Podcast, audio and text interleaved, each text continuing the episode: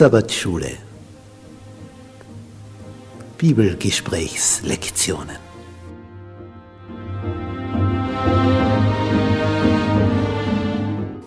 Die Verheißung. Gottes ewiger Bund.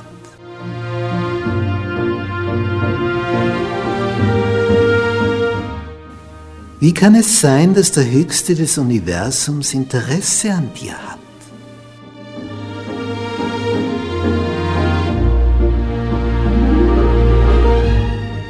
Worauf kommt es an, dass eine Beziehung zu deinem Schöpfer entsteht?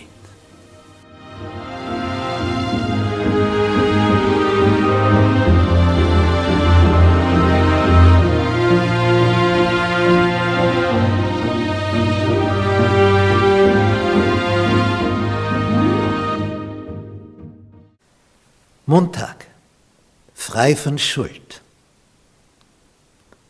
Wodurch kommt Freude? wenn du frei bist von Schuld. Und wodurch drückt es auf dein Gemüt? Und die Freude will nicht so richtig hochkommen? Ja, weil da Schuld niederdrückt. Und jetzt steht da frei von Schuld. Ein Text aus Römer 8, Vers 1. So gibt es nun keine Verdammnis für die, die in Christus Jesus sind. Keine Verdammnis. Das kann ich gut verstehen. Aber sie sind dann in Christus Jesus diejenigen. Was bedeutet das? In einer tiefen Beziehung, in einer tiefen Verbindung. In Christus Jesus bedeutet in einer Liebesbeziehung mit Jesus. Das ist eine vertrauensvolle, innige, freundschaftliche, enge, tiefe Liebesbeziehung. Für die gibt es keine Verdammnis. Und nur für die, die in Christus Jesus sind. Im Johannesevangelium, Kapitel 5, Vers 24, lesen wir von Jesus, wie er sagt, Wahrlich, wahrlich, ich sage euch, wer mein Wort hört und glaubt dem, der mich gesandt hat, der hat das ewige Leben. Da steht nicht, er bekommt vielleicht irgendwann, wenn er nicht in, letzten, in den letzten fünf Minuten von Sterben noch einen sündigen Gedanken hat.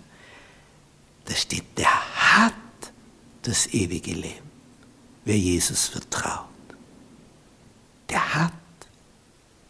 Und er kommt nicht ins Gericht, nämlich nicht in dieses Endgericht, worauf der zweite Tod folgt sondern er ist vom Tode zum Leben hindurchgedrungen.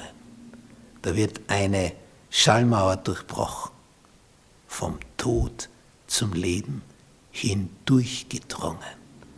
Darauf kommt es an.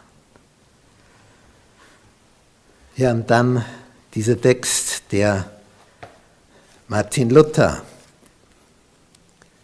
eine völlig neue Perspektive gegeben hat wo er begriffen hat, dass dieses ganze Ablasswesen eine einzige Lüge ist und dass es nur dazu dient, dass die römische Kirche Geld scheffelt. Und davon war er satt, dass hier eine Kirche, eine römisch-katholische Kirche, die so weit abgeirrt ist vom Evangelium, dass sie den Himmel für Geld anbietet, das natürlich nie und nimmer funktionieren kann. Es funktioniert nur für das Einkommen der Kirche, aber nicht für dein Seelenheil.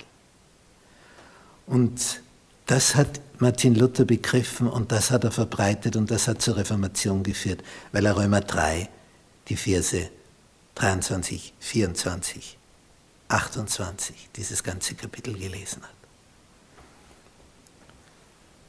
In Römer 3, 24 steht, dass wir alle im selben Boot sind. Wir sind allesamt Sünder und ermangeln des Ruhmes, den wir bei Gott haben sollten.